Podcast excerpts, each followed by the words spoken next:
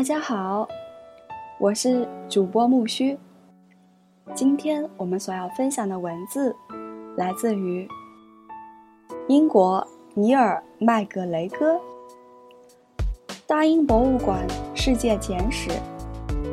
很开心有你的收听，欢迎订阅我的微信公众号“木须会”，致有趣的你。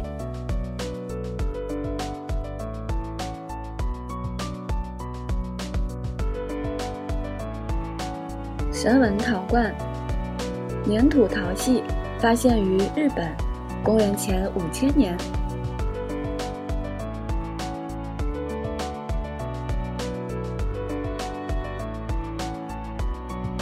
我知道，猜测人类制作工艺的第一次大飞跃是如何出现的。从科学角度来说，不是什么体面的行为，因为这种种冲动有时也实在难以抗拒。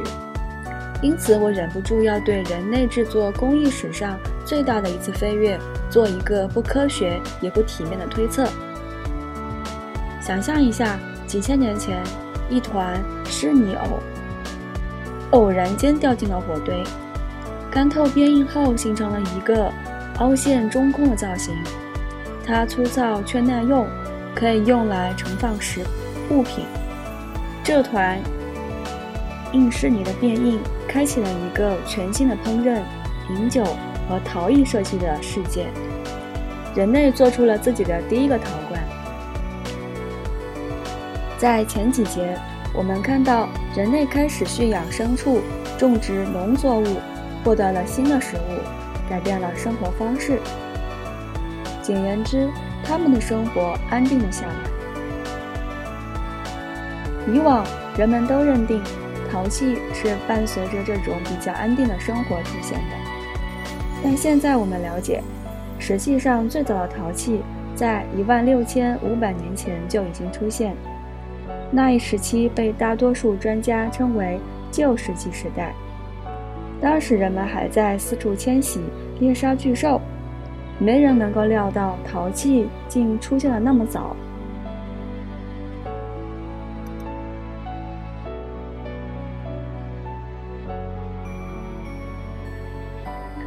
陶罐在世界各地随处可见，各个博物馆里都也有这样的收藏。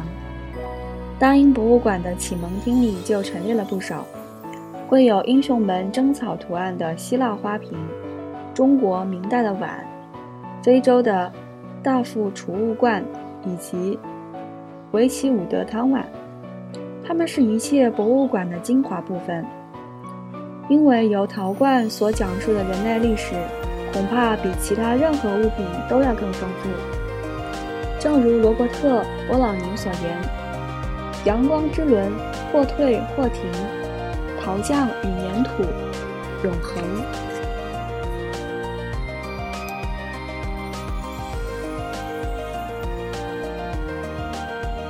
世界上现存的第一批陶罐诞生于日本。本文所述的这一件制作于七千年前。但这一制作工艺始于一万年前。这个陶罐一眼望去平淡无奇，只是一个普通的圆罐，形状和大小都类似孩子们在沙滩上玩沙用的桶。它用棕灰色粘土制成，约十五厘米高。如果你凑近观察，会看到它是由一个一圈圈的粘土堆垒而成的。再在表面压上纤维，因此手感像极了真正的篮子。小型的文神罐，不管外形还是手感，都像粘土做的篮子。这个呢，罐子上有着类似篮子的纹路。同期的其他日本陶器也都有神纹装饰，这正是 “jomon” 一词在日语中的含义。它不只是这种陶器的名称，也指制作这种陶器的人，同时也用来指称他们所处的那个时代。生活在今日本北部的神文人，制造了世界上的首件陶器——东安格利亚大学的古日本文化专家西蒙康纳这样描述：在欧洲，我们总认为制作陶器的人是农民，只有农业会让人待在同一个地方储备食物，以度过寒冬，而只有常年待在同一地方的人才会制作陶器，因为他们极难搬运。但日本的例子非常有趣，这里的陶器并非由农民制作，这是我们在全球史前文化中得到了一个最好的证据，证明靠打鱼、采集坚果和其他野生植物为生的人，也需要烹饪的陶罐。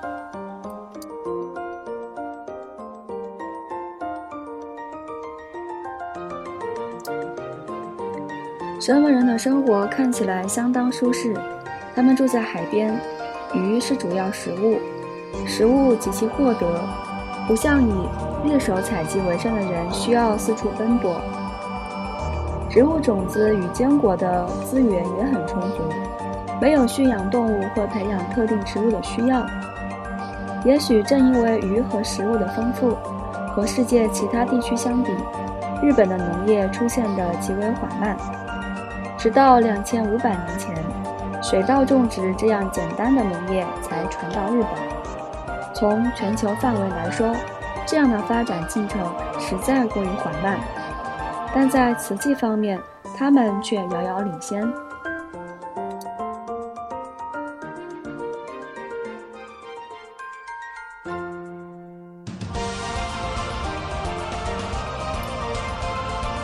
在陶罐发明之前。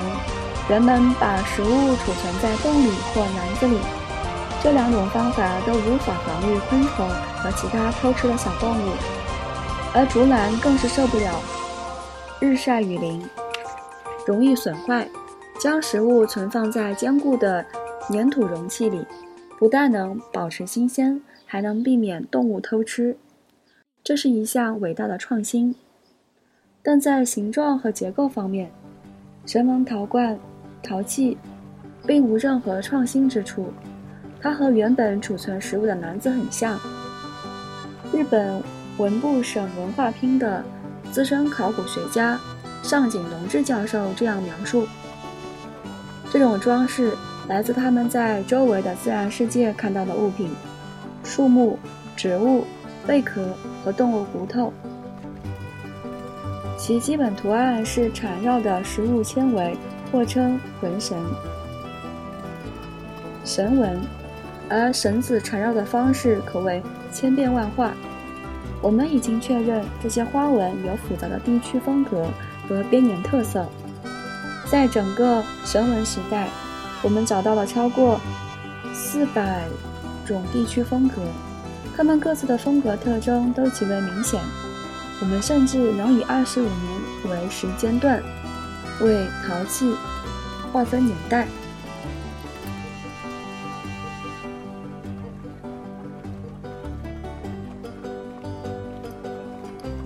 复杂的美美学游戏明显让神文人乐在其中，但是这种蜂蜜抗热的全新厨具的实用功能应该更让他们兴奋。他们很可能早就在食用蔬菜和坚果。现在则可以在新陶罐里煮食贝类、牡蛎、鸟哈或哈利，还可以烤肉或煮肉。日本似乎是汤饮炖菜的发源地，这种烹饪方式如今也被用来帮助我们确定食物的年代。西蒙康尔解释道：“神文人似乎不太擅长洗涤，这对于我们是件好事。”罐中留有碳化的食物残渣，内壁上也有黑色的凝固物。事实上，我们已可确认，一些最早的沉淀物形成于一万四千年前。我们正是靠那些黑色的碳化物来确定日期的。这些陶罐也许曾用来烹煮蔬菜，也许还煮过鱼汤，也有可能煮过坚果。很多种坚果，包括橡子，这种坚果需要煮相当长的时间才可以食用。极为重要的一点是，陶罐改变了人们的饮食，人类获得了煮熟后才能用食物的新食物。在液体中煮贝类，热度会迫使贝壳张开，食用时更加方便。此外，这种方法重要性还在于，它能帮人们分辨食物是否合适食用。因为变质的贝类，就算加热也不会打开。人类在分辨食物能否食用的尝试中，出现过许多令人不安的失误。好在烹饪加快了这一过程。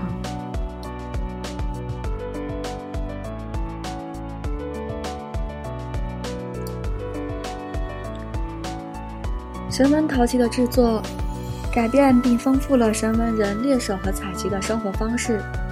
在长达一万四千年的时间内，都在没有更大的变化。虽然最古老的陶器在日本制作的，但这一技术并没有流传出去，就像文字一样。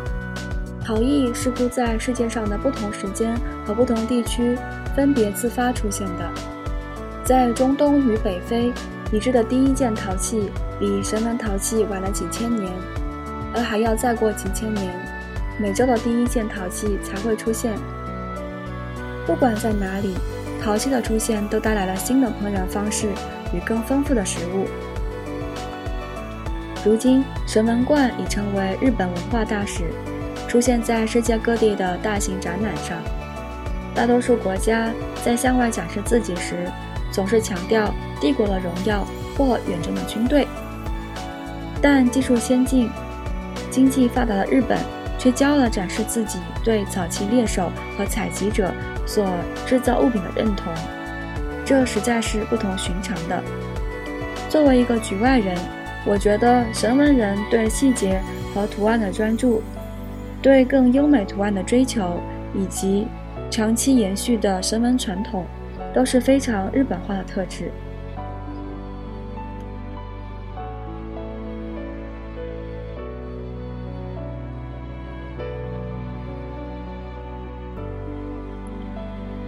我们这个小蛇纹罐的故事还没有结束，我还没有提到它一个最不寻常之处：罐子内壁上精细地贴了一层锡金箔。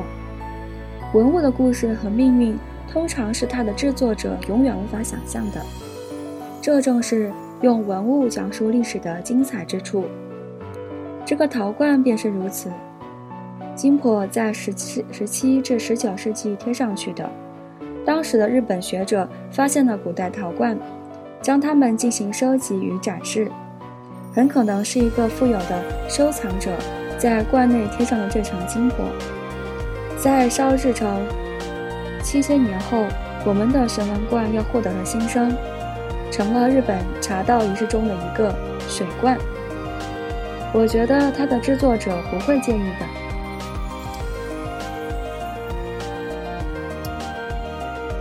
所要分享的文字就到这里了。下一期我们所要期待的是第三部分：最早的城市与国家（公元前四千至公元前两千年）。十一，丹王的凉鞋标签。